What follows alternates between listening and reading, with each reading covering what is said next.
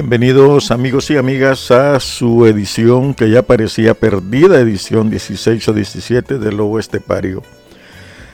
Eh, la verdad es que tuve un inconveniente muy muy serio amigos con mi computadora. Ah, resulta que de repente al abrir la computadora me aparecía una nueva ventana. Ah, que me, me, estaba poniendo un nuevo usuario automáticamente de parte de Windows. Ese usuario reescribió mis archivos. Algunos se pudieron rescatar, otros perdidos para siempre, entre ellos mi libro que ya había avanzado bastante. Con la lección de hacer un backup siempre de las cosas que se hacen, un respaldo, ¿no? Sin embargo, les cuento la aventura de esta cosa, ¿no? Resulta que cuando me di cuenta de eso, por supuesto, entramos en aflicción entré, no había de otra. Y traté de hacer las cosas como deben de hacerse, rescatar los materiales. Con un programita estuve intentando hacerlo. Pero lo hice, volví a armar la computadora y por segunda vez me volví a reescribir los archivos, desapareciendo mis archivos. Algunos eh, comentaron que hay que demandar a Microsoft por esos defectos que tiene Windows. Sin embargo, al estudiar más a fondo el problema y por eso no pude salir, no porque tuve que reconstruir todo. Ah, resulta que este me, me fui a investigar cómo estaba esa cuestión allí, ¿verdad? ¿Cómo es esto? ¿Cómo trabajan estas cosas? Y entonces este se me ocurrió hacerle de, de programador, pues de investigador al mismo tiempo de periodista. Resulta que Microsoft me estaba avisando de mi cuenta en Microsoft estaba que merecía atención y no me decía por qué. Tal parece que los códigos habían sido intervenidos, no sé cómo. Pero había un problema y no supuse que yo pues todo estaba bien, ¿no?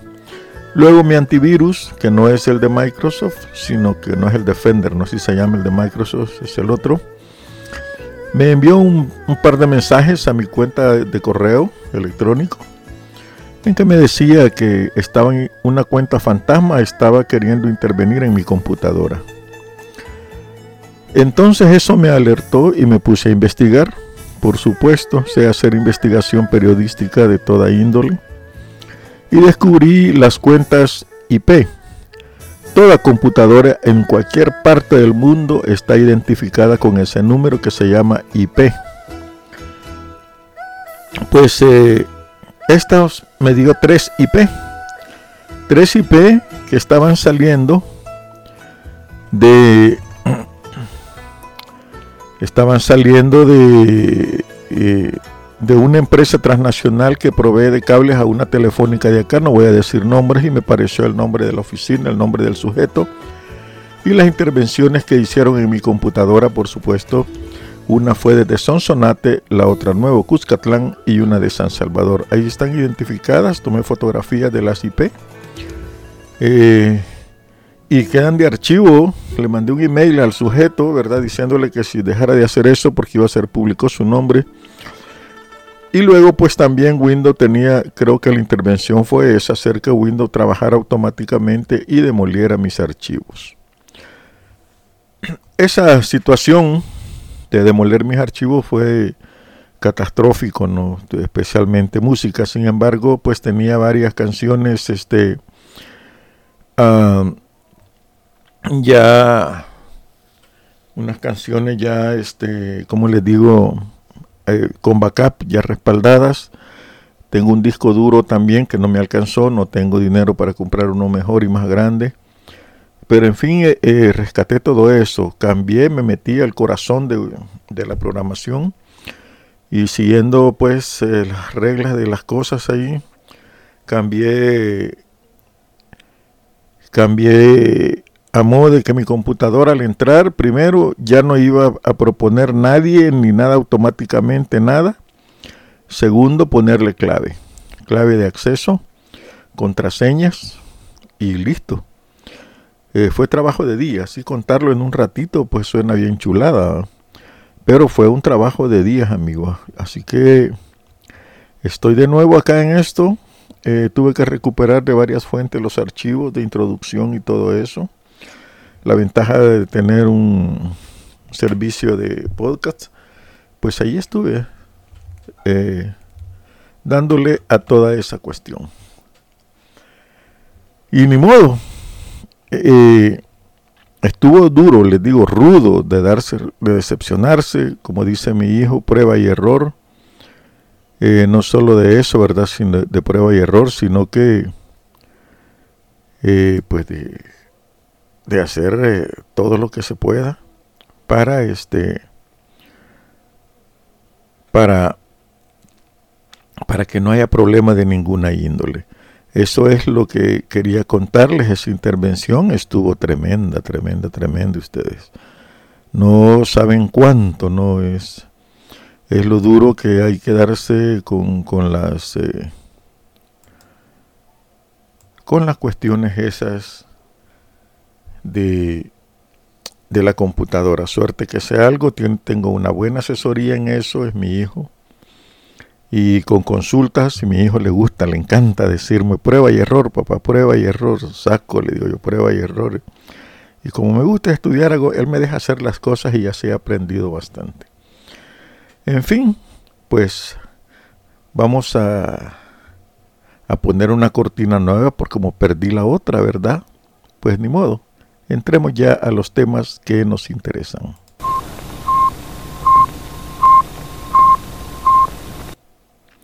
Pues ese es el satélite Sputnik que está enviando señal como cortinita que nos dice, ella es hora, Néstor, cambia. Y hemos recibido la señal satelital, por supuesto.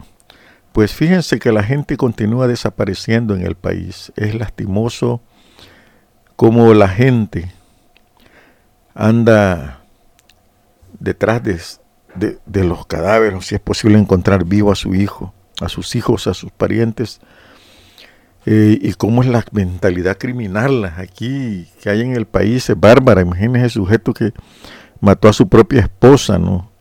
¿Qué es lo que le tenía contra ella, no? Son cosas, no se puede platicar acá. Yo he visto acá, me he tocado enfrentarme a la gente así, que atacan en vez de decir, mire, usted me hizo acá y arreglémoslo. Pues, no, dicen ofender, dicen a darle y quieren pisto de ribete o quieren alguna compensación. Los ánimos de los salvadoreños son bien caldeados. Alguien dijo por ahí que tenemos la mecha corta. Y estos ánimos llegan a ser criminales, que no sopesan nada que se van a ir a pudrir a la cárcel. Estos criminales ya los pasaron a una cárcel subterránea de máxima seguridad. ojalá se pudran, es feo eso ustedes. Pero también estamos acá que, pues eh, imagínense lo que dice la gente acá.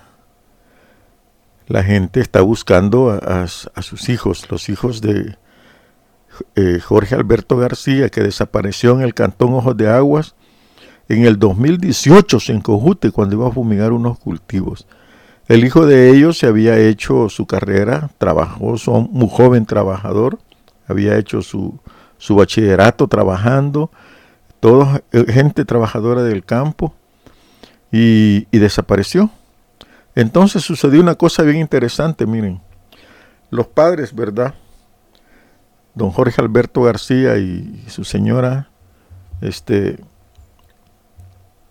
fueron a una conferencia de prensa donde el fiscal general Rodolfo Delgado, el fiscal de facto, no lo han puesto ahí a la fuerza, pues dio informaciones del cadáver de Flor María García, la joven que les explicaba que la, mató, se sospecha y fuerte sospecha porque ya lo trasladaron a la cárcel de máxima seguridad, el esposo de ella y un cómplice, pariente también, increíble, imagínense acá. Bien, este, pues resulta que ellos estaba el fiscal Rodolfo Delgado dando la conferencia y ellos le dijeron, señor fiscal, señor fiscal. Y era don Jorge Alberto García, de 63 años, que quería preguntarle cómo va la investigación de su hijo. Entonces él, eh, eh, estaban todos los periodistas, pues. Entonces, eh, pero el fiscal ni caso le hizo usted le valió un sorbete entender a la gente, pues son fiscales prepotentes, ¿no? que no son capaces de tener conexión con la gente donde está de atenderlo. pues don Jorge quería hablar de que su hijo desapareció en el 2018 cuando salió a fumigar cultivos en las proximidades de un río cerca del lugar donde residía junto a su compañera de vida. Su hijo de cuatro años y sus padres, pues en el cantón Ojo de Agua del municipio de Cojutepeque. Entonces, eh, don Jorge relata también de que desde hace más de 30 años él y su familia se dedican al cultivo de la tierra. Y que todo era normal. William llegó a las 2.30 a almorzar. Y fue la última vez que lo vieron después de trabajar en el campo. Este María Juana de García, su esposa, aseguran que con este tiempo no han recibido ninguna información sobre el avance de la desaparición de parte de la Fiscalía General ni de la policía. No investigan, aquí no se investiga, eso ha quedado clarísimo. Y, y dice don Jorge bien decepcionado y triste, sinceramente hemos visto el desinterés de las autoridades Pareciera que la desaparición de mi hijo fuera como la de cualquier animalito que se le pierde a uno y no lo busca. Viendo eso, nosotros comenzamos a investigar por nuestra cuenta a modo de ayudar a que el caso avance, pero ni aún así las autoridades nos han resuelto. Los padres dicen que nunca había recibido amenaza a su hijo. Era un joven y padre ejemplar. Imagínense que él mismo, pese a ser padre y campesino trabajador, pues él se costeó sus estudios para graduarse de bachiller, En la fiscalía de Cojutepeque, pues ahí le dijeron que, eh, que el caso pues se va a archivar. No he dejado de buscar a mi hijo, dice don Jorge. Lo último que me, lo último que me dijeron en la fiscalía de Cojutepeque fue que mi caso lo iban a cerrar, que ya no podían hacer más eso a uno lo decepciona bastante, pero yo no me voy a rendir hasta que lo encuentre. Y si tengo que ir a pedir justicia afuera de casa presidencial, lo voy a hacer, dice el agricultor. ¿Está? Esas son las investigaciones. Y no es el único caso, señores. Si aquí ha estado tituando, retuiteando en mi Twitter, los desaparecidos que a diario están saliendo, señores. Es increíble. Y es el control territorial. ¿Para qué quieren eso si no hay control de nada? Mire, este muchacho, el hijo de Daniel, eh, bien, Daniel Alberto Ortega Santos, un joven de, 16, de 26 años, desapareció el 20 de mayo del 2019 en San Juan Nonualco. Y también le están pidiendo a la fiscalía qué pasó con la investigación. Es que no los investigan, señores. Aquí la fiscalía no investiga ni mierda, así como decimos en, buen plan. Solo lleva testigos criteriados, un muñeco hablado al que le dicen decir que vos viste, estas son las pruebas y todo el mundo a la cárcel. Pero no hay pruebas de nada. Muchos abogados, amigos míos, me dicen eso el testigo criteriado es una verdadera basura en el sistema judicial. Es una aberración jurídica, porque no investiga, sino que buscan a quien vio y listo. y había un juez amigo también que liberaba a los acusados. Porque los criteriados, cuando él les decía, usted está bajo juramento y simiente, va a ir cinco años a la cárcel, decían que ellos no habían visto nada. Los preparaban ahí como muñecos hablados. Ahora, en San Juan no, con el departamento de La Paz, ¿verdad?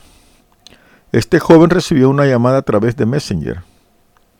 Le cayó la llamada y él quedó desesperado y buscó una recarga para su teléfono porque al parecer en esa primera llamada le habían dicho que llamara un número y luego él se bañó rápido y salió en su carrito. Cuenta la madre. Le pidió 10 dólares a su papá y salió de la casa para no volver. Jamás lo volvieron a ver. El carro estaba abandonado con un golpe al lado del conductor en la cercanía de una gasolinera situada a la orilla de la carretera en el cantón Comalapa de San Juan Talpa, La Paz. Ese mismo día impusieron la denuncia en la fiscalía y en la policía, pero nadie investigó nada usted. Dicen los padres, acá en Zacatecoluca una fiscal llevaba el caso, pero con el paso del tiempo lo pasaron a la unidad de extorsiones en San Salvador. Eso siento que nos estancó el proceso a pesar de que los agentes que llevan el caso ya nos dieron ciertos avances ya nos dieron ciertos avances, no han localizado a mi hijo y tampoco hay detenciones. Nos gustaría que las autoridades le tomen importancia a nuestro dolor que sentimos. Pónganse nuestros zapatos y nos entenderán, dijo el padre. Y, y dan, dos años ellos buscando a su hijo. Dijo que ellos mismos han sido víctimas de estafadores y que a cambio de dinero les han dicho que les darán la ubicación del paradero de su hijo. Los estafan usted. En una bucha, esta gente tampoco tiene conciencia. Les pedían tres mil por la información, pero las autoridades detectaron que era una estafa. Y así les han estado pidiendo dinero. Si las, autores le dieran, las autoridades le dieran prioridad a esto, nos hubiésemos ahorrado tantas cosas, dicen ellos. Así que dice que han estado ocupados en otras investigaciones, pero Flor García, ¿qué pasó con Flor García, verdad? El famoso caso que reventó las redes. El caso de ella le dimos, porque yo participé y muchos, muchos cientos le dieron de retweeter y fue un escándalo en las redes, tremendo escándalo que se publicaba por todos lados y el gobierno tuvo que ceder. En cambio, estos dos casos Nadie hizo escándalo, para todos pasó así de largo entre los tantos casos de jóvenes desaparecidos aquí en el país. Ellos piden justicia, piden todo. Aquí está la foto de Daniel Ortega, Daniel Alberto Ortega. Ahí está un jovencito, jovencito que se nota trabajador. Y no mucho, ellos han llegado a a jugar fútbol, ¿verdad? José Gustavo García salió al mediodía a jugar fútbol a una cancha como la zona polvosa, frente al Instituto Nacional Luis Reinaldo Tobar en Aguachapán. Este es otro caso, miren, otro joven desaparecido. Este joven salió a jugar fútbol y nunca regresó, ni llegó a la cancha, ni a su hogar. Desde ese día no saben nada pusieron la, denuncia y todo, pero es igual, no saben nada, no se investiga nada. Y siempre se trata de jóvenes que no tenían problemas con nadie. Tenía calzoneta, camisetas y zapatos deportivos. Otro caso sin resolver. Ahí está el muchacho, miren. Eh, desapareció en Huachapán hace más de un mes. Ya tres desaparecidos aquí que están exigiendo justicia. ¿Y, qué pasa con esta de justicia que dice el fiscal? Fíjense, cuando el fiscal le dicen qué pasó con, en este caso, la lista Angel, ahí les puede hacer relacionar la, la lista Angel es la lista de corruptos que tiró El Salvador. Yo no puedo decir, mire, voy a iniciar una investigación en contra de estas personas. Y aquí este fiscal que fue fiscal de facto, ¿verdad? Un fiscal que quitaron al otro por, por golpe y pusieron a este, ¿no? Eh, no va a investigar, no va, no puede iniciar una investigación, pero si no es necesario que conocer todo lo de Estados Unidos, y eso las pruebas están acá. Hay nombres, facturas, con el otro fiscal sí tuvo la valentía de decomisar las computadoras a salud. ¿Mm? Estas eh, Rolando Castro, el ministro de Trabajo, Carolina Recinos, comisionada presidencial, Conas Castro, secretario jurídico de la presidencia, Rogelio Rivas, el ministro de Seguridad y Justicia, Osiris Luna, director de Centros Penales, Pablo Anlíquer, exministro y viceministro de Agricultura, Walter Araujo, candidato a diputado del partido oficial, todos están ligados al gobierno y él dice que no va a investigar. ¿Qué pues? Aquí dice que como no le dan órdenes, ¿verdad? Entonces él no va a investigar nada y, además eh, pues dejó claro que él sigue las ideas, lo que le diga la, presidencia, ¿no? Eh, yo estoy obligado a cumplir con la legislación salvadoreña, dice el fiscal, pero si ni eso hace. Ahí están los tres desaparecidos y hay más, un montonazo de gente desaparecida. ¿Y qué está investigando? Pues? Sobre el caso de una muchacha que recibió más repunte, ¿no? ¿Verdad? Dice que hay canales de comunicación entre estados y que deben respetarse. No se trata de comunicación. Si le dicen allá hay corruptos, pues aquí nunca se ha investigado a corruptos, ¿no? Es más, eh, cuando agarran a uno, por ejemplo, ahorita en estos momentos se está investigando el partido Arena, 10 millones que desaparecieron de la ayuda de Taiwán. Pero lo que quieren es desaparecerse ese partido, que ese partido fue, o no sé si es, pero tal parece que ya no, fue apoyado por la Asociación Nacional de la Empresa Privada. Fuertes empresarios apoyaron a ese partido. Y entonces este presidente vengador, ¿verdad?, al agarrado contra el partido y los ha embargado. Digo, ustedes dirán, no, pero es la fiscalía lo que dice la policía. Sí, pero son órdenes del presidente y son lo mismo. Si no pregunten el currículum del fiscal. Así que es una cuestión grave, pues. Otro dice que le dice el fiscal la respuesta eh, del fiscal sobre la posibilidad de pedir a Estados Unidos que compartan las pruebas que tienen de corrupción, eso no me compete a mí, dice. Y que no es el fiscal, pues. Que no sabe en la constitución que dice que es el único que puede investigar. Caramba, ¿verdad? Y si le dan elementos probatorios, vamos a ver y a examinar objetivamente. Claro, Estados Unidos toma las pruebas que hay en los medios de comunicación, que son bastantes y documentadas, con copias de los documentos. Pero como aquí eh, Mr. Dictador Suelo no tiene relación bien con la prensa, a decir que eso no vale y le quieren hacer daño. Así lo dice y la gente le cree. Así que ya ven, un fiscal que no investiga ni siquiera corruptos, ¿cómo va a investigar gente desde hace dos años desaparecida? Toda esa situación es preocupante la justicia acá. Hay, por cierto, miren la prepotencia de un sujeto que la gente demandando justicia en la plaza, en el monumento a la justicia, dejaron flores y todo por los desaparecidos, ¿no? Y llegó un tipo, se orinó en las cosas, está el video, no me lo estoy inventando. Y orinó, quitó los rótulos, se sentó bien tranquilo, sacó fósforos y los quemó. Ahí estuvo. ¿Cómo es que un sujeto se porta así en El Salvador? Para que vean los sujetos violentos a quienes nos están acostumbrados como que fuera el diario vivir de nosotros la violencia. Así, así nos han criado, así nos han dejado y, y todos, pues en paz y tranquilos. No, hombre, no digas nada y todos Ya Dios va a hacer la justicia. Eso nunca sucede, señores. Eso nunca sucede. Así que, este, pues, no creo que vaya a haber justicia para esta gente, ni que vayan a encontrar los restos de sus hijos, ni a sus hijos siquiera. esa es una cosa pasando la, la, página. Hoy no tengo cortinas porque perdí todo. Ya vamos a poner una ahí, aunque sea de seda, una cortina china, nos dona una en los chinos. Pues miren qué, qué cosa es esa del Bitcoin, ¿verdad? Eh, hay una situación que se habla del Bitcoin y, y, todo el mundo en las nubes, ¿qué es eso? Que no es moneda. Pues resulta que en Sudáfrica hubo un blanqueo de dinero por sus cuentas inseguras de inversores que perdieron, más bien desaparecieron. 4 mil millones de dólares, señores. Y eso. No, están dos jovencitos que tenían la, la sociedad, etcétera, y ya robaron. Vean lo que es una inestabilidad en la moneda esa. Que no es moneda, perdón. Dije monedas entre comillas. Lo que pasa es que no, no puede decir una moneda entre comillas. Como no.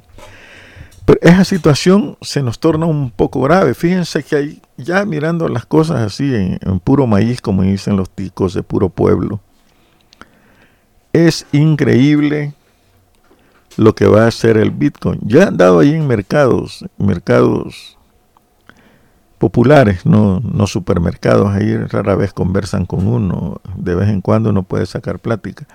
Pero en mercados populares donde uno interactúa directamente con vendedores de cualquier cosa. De adornos para bodas, 15 años, donde al mismo tiempo venden plátanos, sal traída de la Unión, medicinas baratas, por cierto, aparatos electrodomésticos, cervezas, pupusas, comidas de toda índole, ropa, zapatos chinos, por supuesto, y caros también, jugos de los que quiera, mano, o no caigan las moscas y no salir jodido el estómago, en fin. Los mercados populares, fui al mercado de Soyapango a preguntar, ¿verdad? Ahí me dice el suizo y cuando les puse el Bitcoin, las mujeres se rieron, las comerciantes, ¿no? El Bitcoin, dicen, así le han puesto, el Bitcoin. Otro le dijo el bizcocho. Pero nadie le dijo, no, Dios me libre, dicen todos. No, dicen. Y hacen una cara usted. de que no. ¿Y por qué? ¿Cuál es el problema de esto? Pues el dictador solo aquí dice que se está empeñado en ponerla.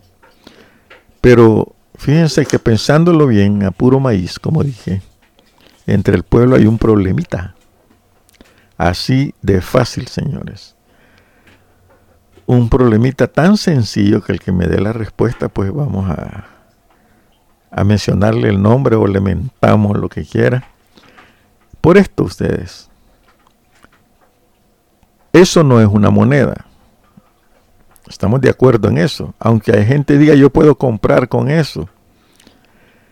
Mire, una moneda se caracteriza por tener distintas denominaciones. Centavos, en el caso del dólar que nos metieron a la fuerza. Centavos, monedas de a 5, de a 10, de a 25, de a dólar, billetes de a dólar, billetes de a 5, billetes de a 10, billetes de a 25, de 50, de a 100. Estas dos últimas nominaciones, por supuesto, escasas y si las tiene no se las cambian. Pero son moneda. Usted cambia rápido. Eh, por ejemplo, puede decir cuánto valen esos guineos. Valen 25 centavos. Eh, los mangos deliciosos eh, le damos 5 por un dólar. Y así haga la cuenta. Suma rápido y lo hace rápido y como hace con algo en que nos quieren meter a la fuerza y que no tiene monedas usted. A ver, dígame, ¿cómo van a hacer? Que a cada rato van a andar una calculadora aplicando la regla de tres y estando enterándose de a qué hora va a estar el Bitcoin y cómo está desfavorable para vender. Si está caro, la gente no va a comprar. Si está barato, entonces va a ir a comprar. miren, eso parece... No, no, no, si eso se arregla. ¿Y cómo lo va a arreglar?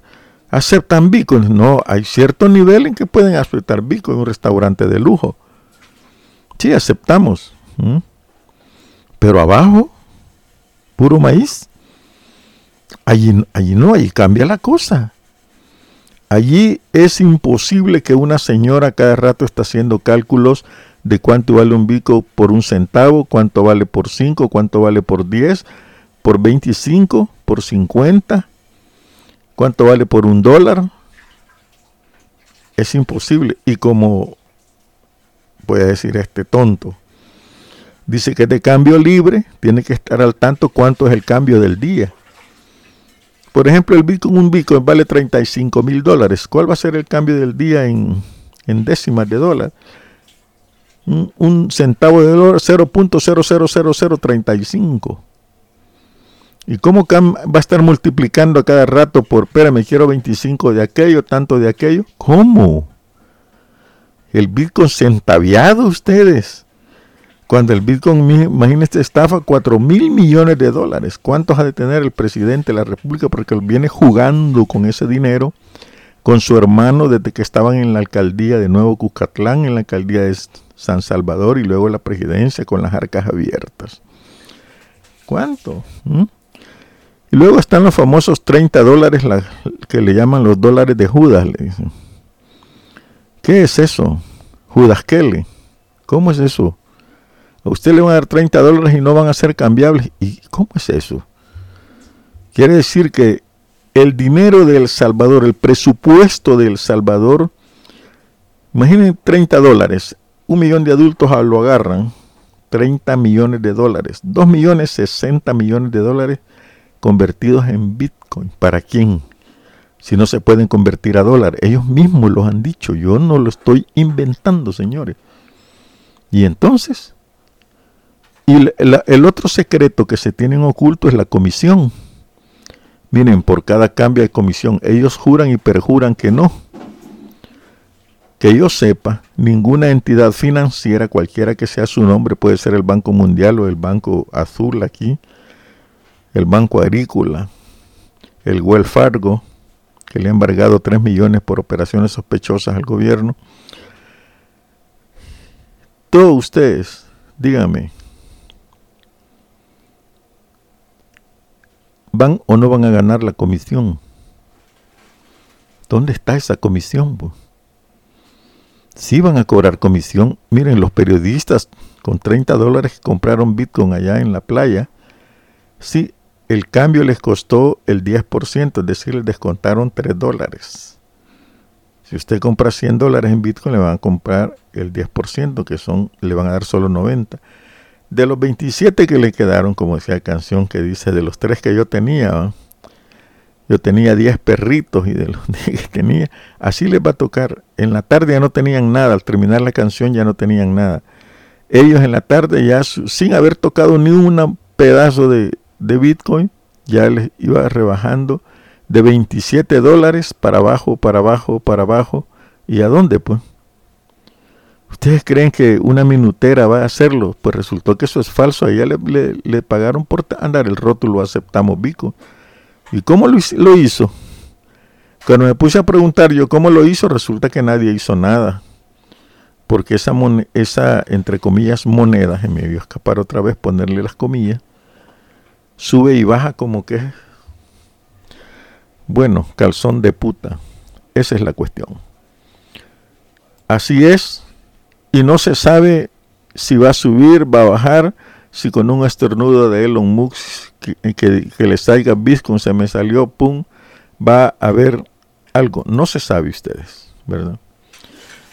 Bueno, yo estaba pues también por acá, que también voy a poner un, un una cortinita, una música, ¿no? Aquí, y esta se llama A la fiesta de mi pueblo. Eh, es una canción preciosísima ustedes. Disfrútenla que me voy a ir a otro estudio. Mentira, tomar agua voy. Disfrútenla y regresamos pues, ¿verdad? Cuando termine.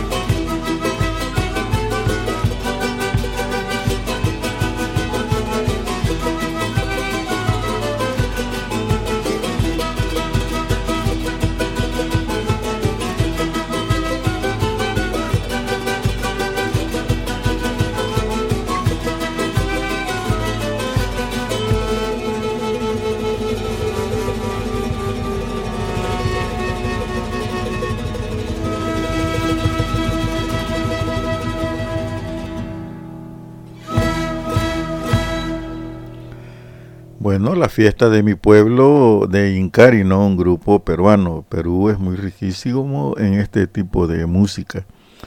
Eh, de hecho, un día les cuento la historia del Cóndor Pasa, que es una canción que salió de una obra de teatro. No de que alguien que la hizo, ¿no? Sino pues de una obra de teatro. Interesante, es curioso esto de la música. Pero bien, ah, fíjense que por aquí estaba viendo una situación también de que estos últimos días, estos días, se ha dado una... Ah, algo terrible ustedes.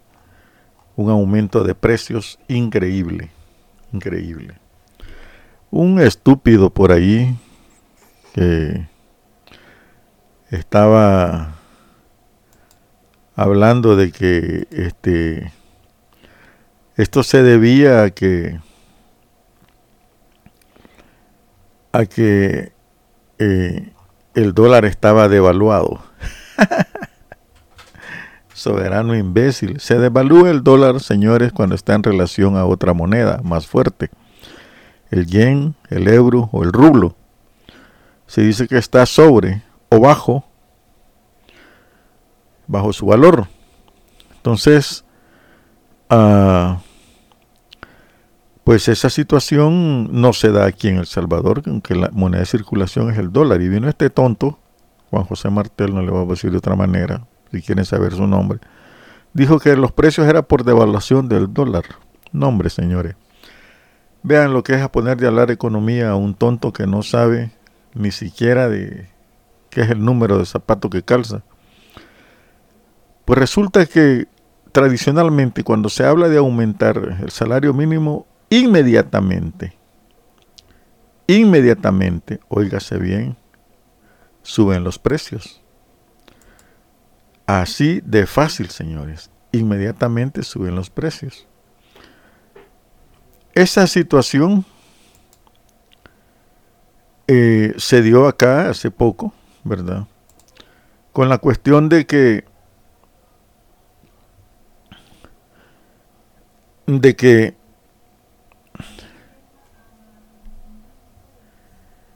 todo, pues ese, si ellos van a aumentar el salario mínimo, se lo van a desquitar de otra manera.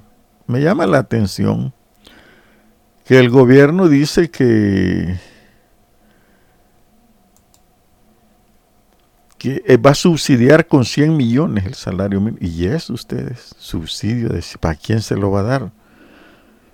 Creí que, yo creí que se lo daban a la empresa, dijeran, y la empresa hay que ver cómo es la regla, mano, con el salario mínimo. Pero lo que sucede es esto que desde que El Salvador se dolarizó, los precios se van pareciendo a los de Estados Unidos. Veamos, veamos esto. Nosotros producimos maíz aquí en El Salvador. Todos los elementos para hacer las pupusas, somos frijoleros, come frijoles. Pero una pupusa usted ya vale más de un dólar. Aquí deberían de valer unos 10, 15, 25 centavos. Es que no salen las cuentas usted. Ahora en el mercado, precio popular, popular, 60 centavos, señor. En Estados Unidos valen de 1.25 para arriba según usted las compre. Más dicen que valen allá. Pero 1.25 yo sé que valen allá. 1.50. Y aquí el precio es igual en algunos lados.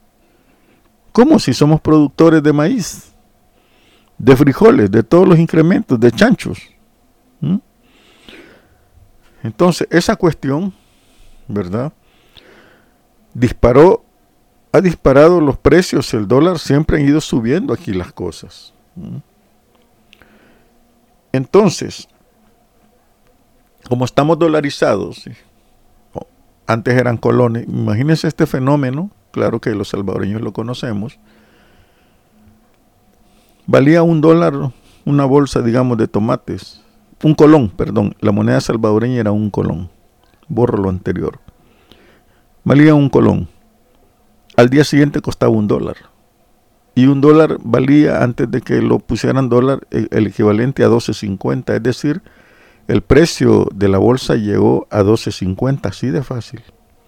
Así le pusieron a todo dólar. Lo que la gente dijo, lo que sucedió aquí fue que la gente se quedó, todo subió a dólar con salarios a colones.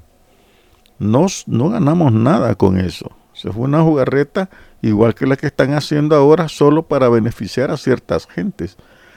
La misma paja nos dijeron. El mismo pajazo. Va a haber desarrollo, van a venir inversionistas, va a haber más actividad comercial. Es pajazo. Todo subió de precio, todo. Fue el primer mamellazo que nos dieron así. Ahora viene el dictador suelo y pone un plan, dice que estudiaron otras ocho propuestas, pero la de él era la mejor. Bueno, así son los, los que están sometidos a sus mandatos, ¿verdad? Y aprobaron pues la aumento de de ¿de dónde está? El 20%. Estuvo diverso porque aquí hay tres salarios mínimos que varían, ¿no? Eh, eh, 256, 342. Ah, y así va subiendo este en, en el, ya sea que trabaje en el campo o que trabaje en la ciudad o que trabaje en una maquila. Son tres salarios mínimos diferentes. Bien. Ahora, ¿qué significa esto? Aparte de que los precios se dispararon, así de fácil.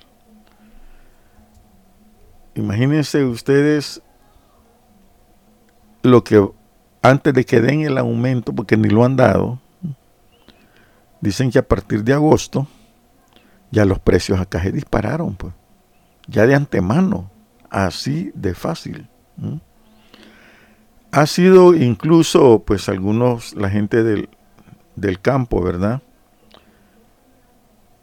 se han molestado con eso, pues. ¿Por qué? Porque sus trabajadores, ¿qué van a hacer? Cobrar ese salario mínimo. Si no les pagan, les cae la ley. Y ellos no tienen dinero para eso. ¿Y saben por qué? Porque el presidente o el dictador suelo, como le dijeron por allá, en España, él está comprando en el extranjero todas las canastas que anda regalando de comida. Que por cierto son macarrones de atún, le dicen, o atún de macarrones, atún de pollo. Últimamente salieron gorgojos en la comida. Pues bien, no contó este aumento salarial con algunos dirigentes de los sindicatos, no dieron su voto, ¿verdad? Tampoco del sector empresarial que da empleos, ¿verdad? Y era un monto absurdo, así dijeron, era un, aumento absurdo que no se aplica a la realidad de los trabajadores y a, a sus necesidades. Miren, 50 dólares no alcanzan para ir a comprar ahora. Así se los digo, no alcanzan. El salario mínimo actual es para el sector de comercio de 304.17 dólares. Para el sector industrial es de 300, lo mismo, no, Agropecuario es 202.88. 202.88 usted. Y las maquilas es de 295.30. Esto, con el aumento que el 20%, pues el sector comercio y servicios tendrá 365, el sector industrial 365, el sector agropecuario 243,46 y la maquila del salario mínimo es del sector maquila, ¿verdad? Se quedará en 359.16. La propuesta no tuvo estudio. Todo lo que propone el presidente no necesita estudio. Él lo dice y punto. Esa es la cosa. ¿no? Pero este mecanismo, esta cosa, ¿verdad? Ya hizo que los precios se dispararan. Además, la gasolina ha estado subiendo de precio y acordémonos que aquí la gente no pierde desde los que venden tomates, comercian, comerciantes en pequeño, hasta los más grandes, pum, le, meten ese costo. Los impuestos que paga la gasolina se los meten al, al costo de la mercadería, que el consumidor final, y listo, se las cobran. Los demás salimos jodidos. Hay una situación acá, ¿verdad? Dicen que el gobierno lo va a subsidiar. ¿Cómo es eso? ¿Mm? ¿Cómo es que el gobierno subsidia el salario mínimo?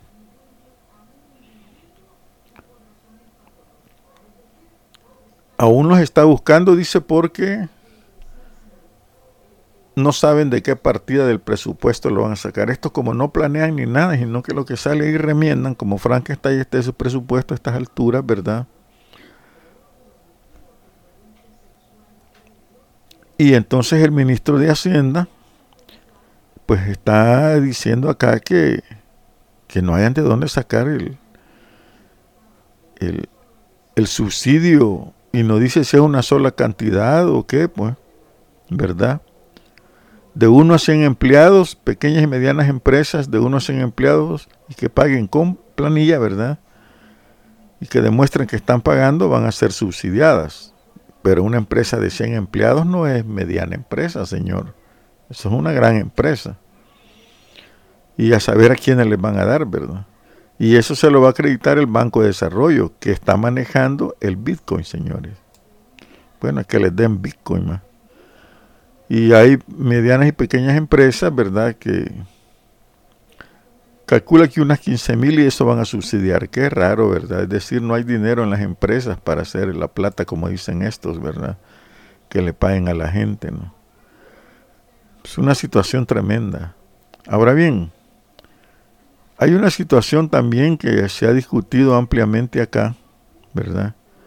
Y es, ¿puede el trabajador con el subsidio solventar sus problemas económicos? Pues no.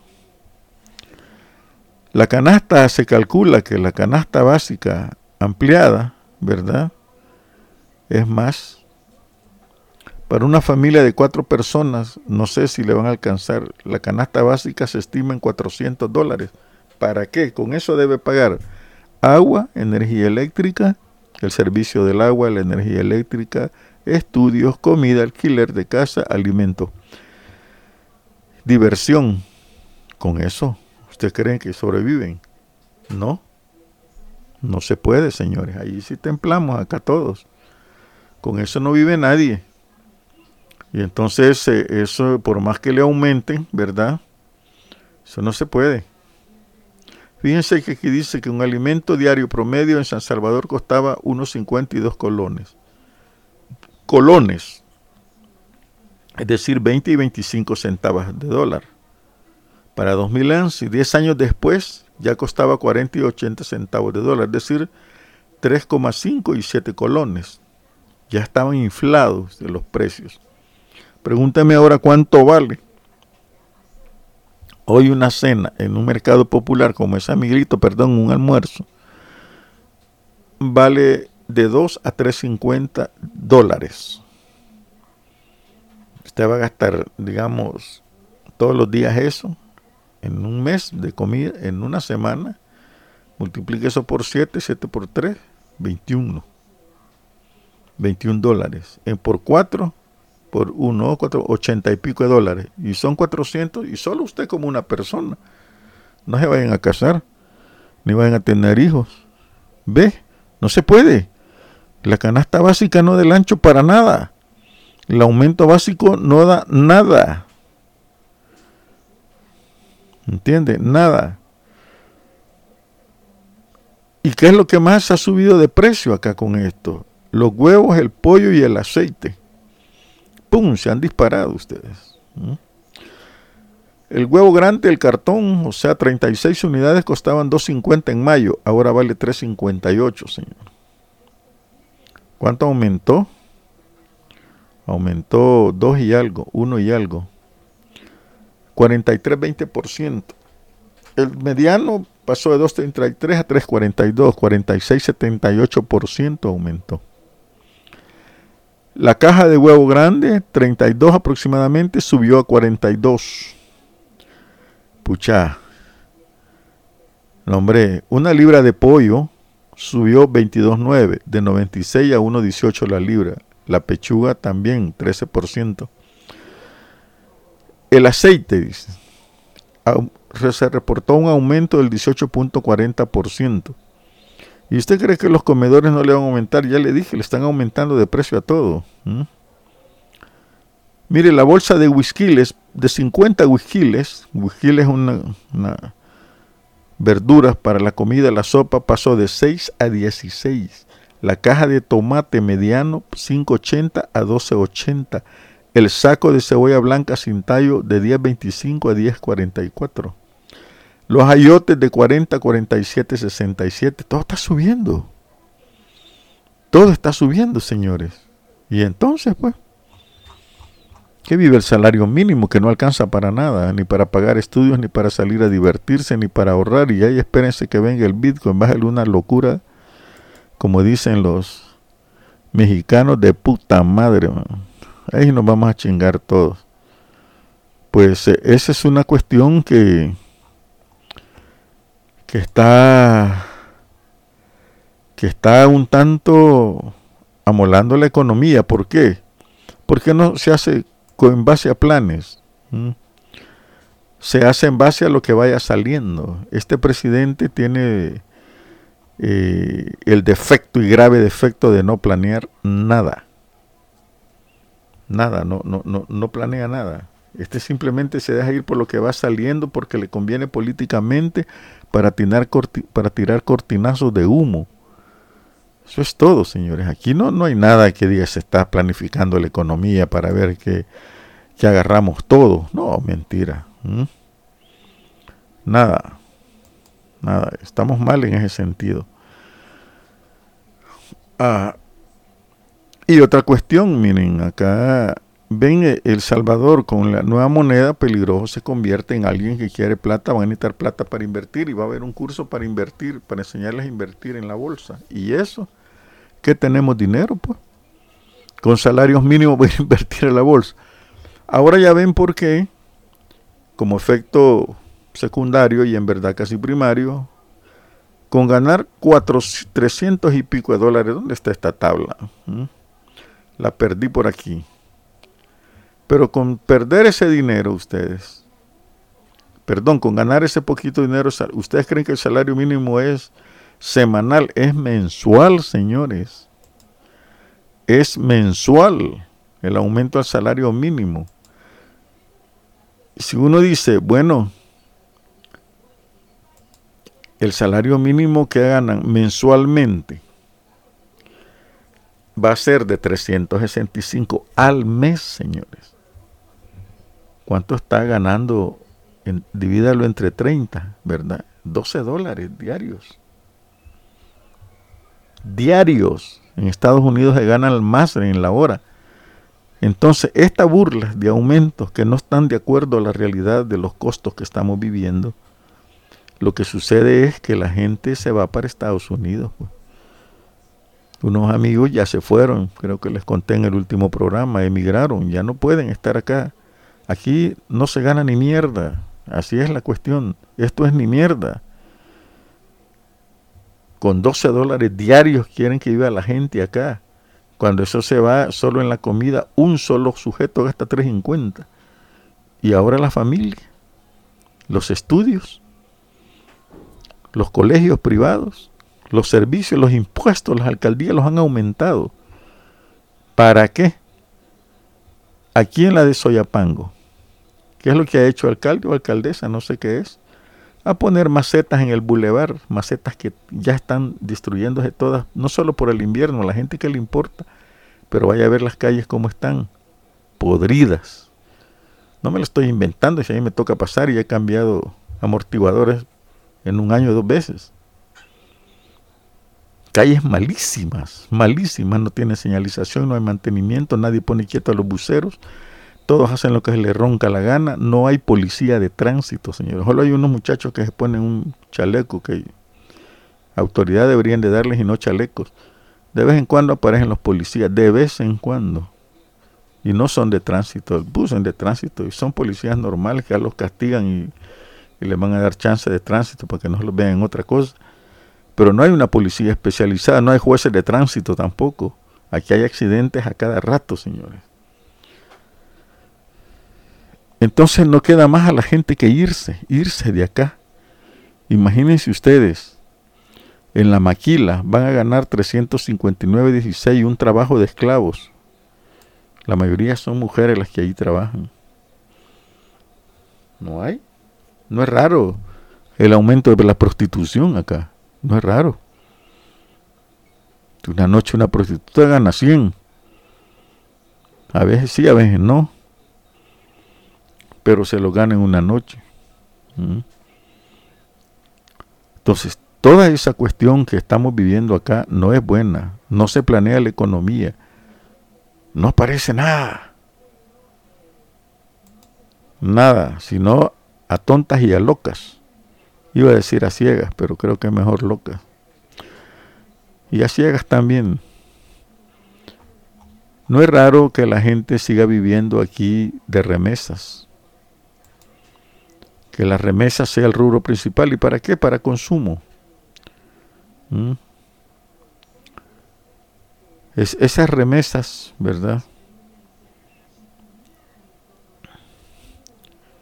Es, algo que va a ser eterno acá. Más de 6 mil millones de dólares entran en remesas. Dicen los salvadoreños en el exterior y se han molestado conmigo porque yo les digo que no sostienen la economía, sostienen a los POMA, los dueños, los dueños que están haciendo eh, centros comerciales por todos lados pueblo salvadoreño no mira eso, solo el gasto y darse el lujo de que el sábado van a comer pollo campero, Kentucky Fried Chicken, uh, Pizza Hut, todas las transnacionales de comida acá, ¿no? Se dan ese gusto de ahí al día siguiente no tienen nada. Bien, pasando el botón del MAU que da vueltas, no voy a hacer la página, pues hay un poco de justicia, y digo poco porque no, no es del todo, ¿no? un ejecutivo de hidroeléctrica en Honduras es culpable del asesinato del ambientalista Berta Cáceres. Esto no es nada, es un granito de arena, dijo su hija. Eh, ¿Por qué es un granito de arena? Porque acá, detrás de este asesinato, tienen que ver la transnacional y un montón de gente que no la querían a ella, así, y le ha caído solo a uno. Solo a uno fue el excelente general, ¿no? Solo a uno. Y este tiene que decir más quiénes eran los que estaban detrás de todo esto. Por lo menos del lobo un pelo, pero no es justicia total, porque ya deberían de cancelar ese proyecto. Y la otra es pues que una indígena mapuche fue la que salió como la que dirige la constituyente, ¿verdad? Eh, la constituyente en Chile, que así es como deben de hacerse las cosas, ¿verdad? La representante mapuche, ¿no? Elisa Loncón. Ella es, y los mapuches han sido muy reprimidos en Chile, ¿no? Es académica, lingüista y defensora de los pueblos indígenas y del pueblo mapuche. No carambola. No es sencilla la señora. ¿eh?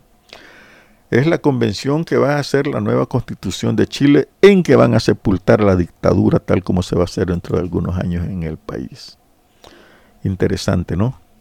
Así que eh, bien por los pueblos indígenas, bien por todo lo que está sucediendo en el mundo, en las cosas buenas, y acuérdense pues de pasarla bien.